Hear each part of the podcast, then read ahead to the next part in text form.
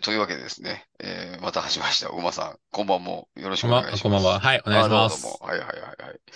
いえいえ、まあね、あの、馬さんもいろいろ野球以外のことも、えー、ライターしながらですね、まあそうは言いながら野球も始まりまして、はいはいはいはいはい。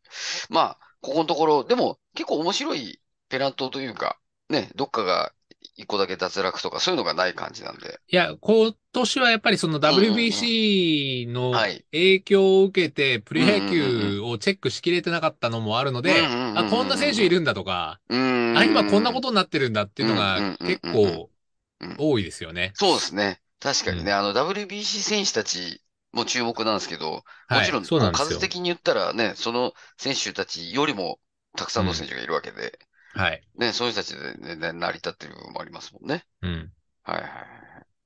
なるほど。まあまあ、いろいろね、話題は多いんですけども、はい。まあちょっとですね、今日、あのー我々、えー夜中に何やってんだって感じですけど、あの、今、12時前ぐらいなんですが、えー4月11日ですね、あのーえープロ初勝利を挙げたピッチャーがいるということで、はいえーオリックスのですね、あのー山下俊平太投手が、えー見事、えー初勝利、えープロ入り初勝利ですね、を飾ったと。まあ、いう開幕戦もいいピッチングしてましたもんね。そうですね勝ち星がつかなかっただけで。はいうんはなったか、なんなかったもののっていうところでね。っていうか、その、今年その、のオープン戦の情報が全然な、うんうんうん世間に流れない中、はい、はい。その、それでもシュンペーターすごいぞっていうのはうん流れてましたもんねう。うう確かに確かに。まあ、その名前のインパクトみたいなのもあるんですけど、でもそれ以外で、その実力というか、もうその内容ですよね。そのオープン戦でも、まあ4試合で、えー、まあ15回3分の1投げてということで、まあ奪三振23とか、ね、奪三振率がおかしいんですよ。すごいですよね。うん15か、15イニングで23奪三振って、あの、リリーフピッチャーの奪三振率なんですよね。はい、はい。そう。だからね、やっぱほら、山本由伸とね、宮城がね、二人いなくなっちゃったっていうところで。あ、ね、それもあって、こう、うん。投げる機会が増えたっていうのもあるのかもしれないですけど、でも、まあ全然見でもこれは劣りしないですもん楽しみですね。そうそうそう全然しないですよそうそう。全然見劣り、見劣りしないし、まあ、ね、その中島監督も開幕途中指名ということで、ねもう、全然山でしょなんつうん。そうそうそうそうそう。もうね、なんつうんでしょうね。あの、全然恥ずかしくないというかね。あの、もう自信を持ってやってるわけですもんね。もうやっぱこれ、シュンペーターっていう名前ですよね。名前ね、お一発で覚えますもんうね。はいはいはいはいはい。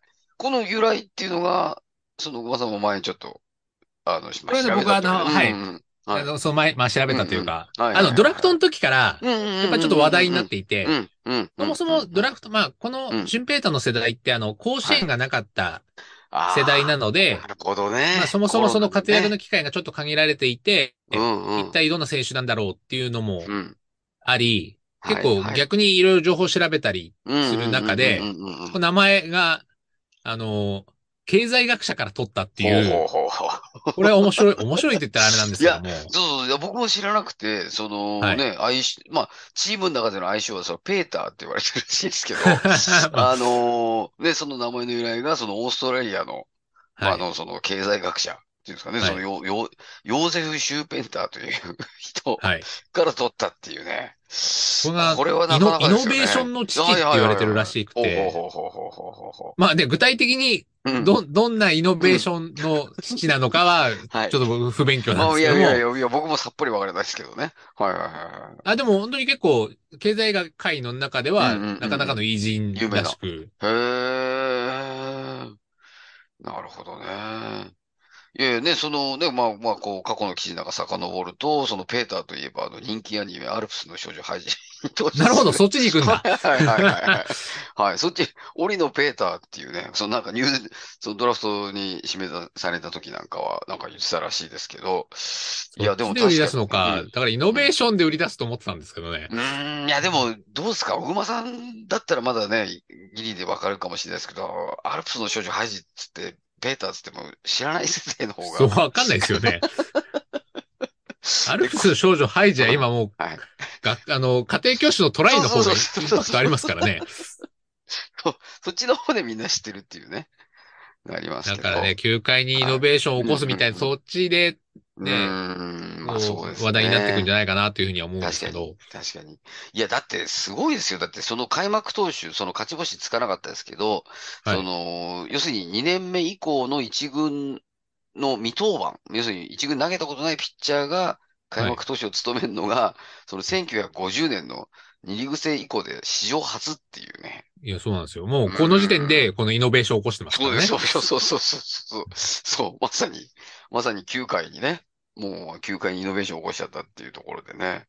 だって今日もねうんうんうんうんえっと、二桁奪三振はい、はい、はい。で、そんなに、えっと、ろえ、うんうん。そんなイニング数はなそんな投げてないですもんね。そうですね、5回無失点ですかね。うん、5回で、だから、2個、うん二イニング2つずつ取ってるっていううんうんうんうんなかなかのこの奪三振率ですよねね、うん、桁違いというかね、なりますけどね。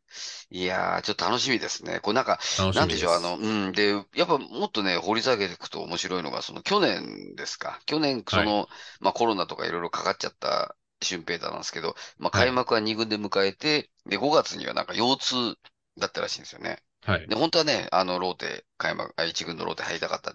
だけど、本人曰く、その腰はなんか、成長痛みたいなもんで、おでーそうそうそうそうそう。で、身長が1、2センチ伸びたっていうね。あの素晴らしいね。今でも、そうです。今でも成長してる。っていうね。恐ろしい投手ですけいや、どね。本当に大気ですよね。だからよくオリックスはこれを目につけ、あのうん、目に留めたなと思いますよね。はい。はい。だから、うんやっぱすすごいですよね。その宮城もそうだし。いや、ここさ、ここ5年ぐらいのオリックスのドラフト力は素晴らしいですよね。去年は宇田川が出てきて、一昨年は宮城が出てきて、ね、毎年、こうう、若い投手がどんどん出てくるっていうのね、が、そう。で、切磋琢磨してね、お互いこう、なんだ、努力して伸びていくっていうね。まあだからあの野手ですけど、今年だとあの、茶野？はいはい、そうです、そうです、そうです。茶野もだから育成で入ったのに、はい。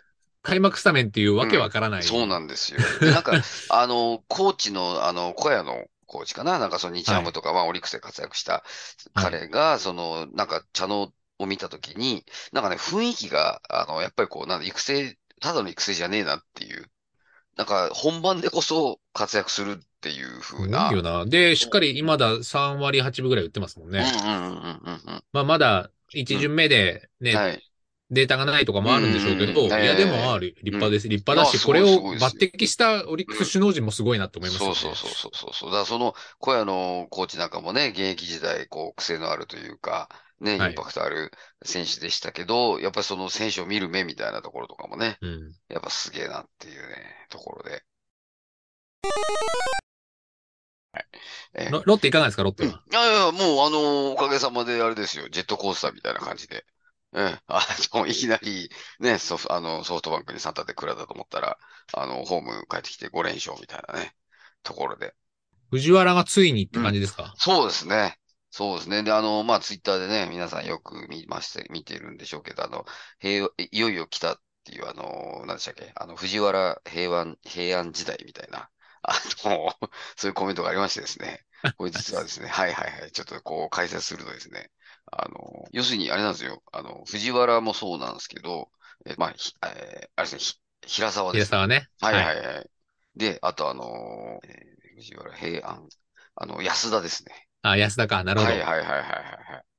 で、この藤原、あ平安藤原時代投入、あ突入ということで、えドラ、全員3人ともドラ1だっていうところですね。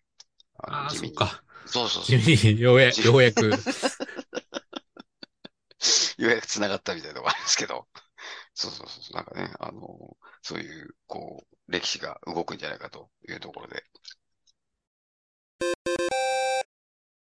あれ、来年の大河が、平安藤原時代ですよね。あ、もう先取ってるわけですよね。いや、まあさ、全然僕知らなかったですけど、まあ、そういう話もありますね。確かにね。そう、まあ、要するにその平沢の平と安田の、まあ、安と藤原の名字を取った、まあ、平和藤原がツイッターのトレンドワードに上がったということですね。はい。ええ。まあ、ぜひぜひ、あのーこれからね、これが、あの、い、一時の、こう、これ書いてありますね。これ、350年以上続いた平安時代は、独特のあ独自の日本文化が花開くなど、日本の別の展開とされる。いるこれ。この一節いる？やっぱ、やっぱなんかでもこういう歴史好きなね、人にはたまんないんじゃないかっていうところですね。いやいや、でも、今年これでやっていくと、うん来年の大河ドラマに引っ掛けていろんなことできますよ。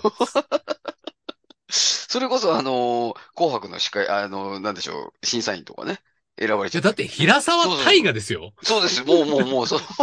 もう全部入ってるじゃないですか。ね。まあ本人ね、全然大河ドラマ見てるかちょっとわからないですけどね。はいはいはい。確かにね。それは、あの、まあ、小野さん、あの、今回のその、えー収録の、あの、タイトルはもう大体決まりましたんで。ありがとうございます。で、ね、藤原、あの平安藤原でいきたいと思いますロッテ、ロッテはもう来年が楽しみってことでいいそうですね。今年はもういいですか？まあ、あの、今年ね、彼らがどう今年はね、今年こう助走をつけないとね。そうです、そうです、そうです。はいやってくれると思いますんで。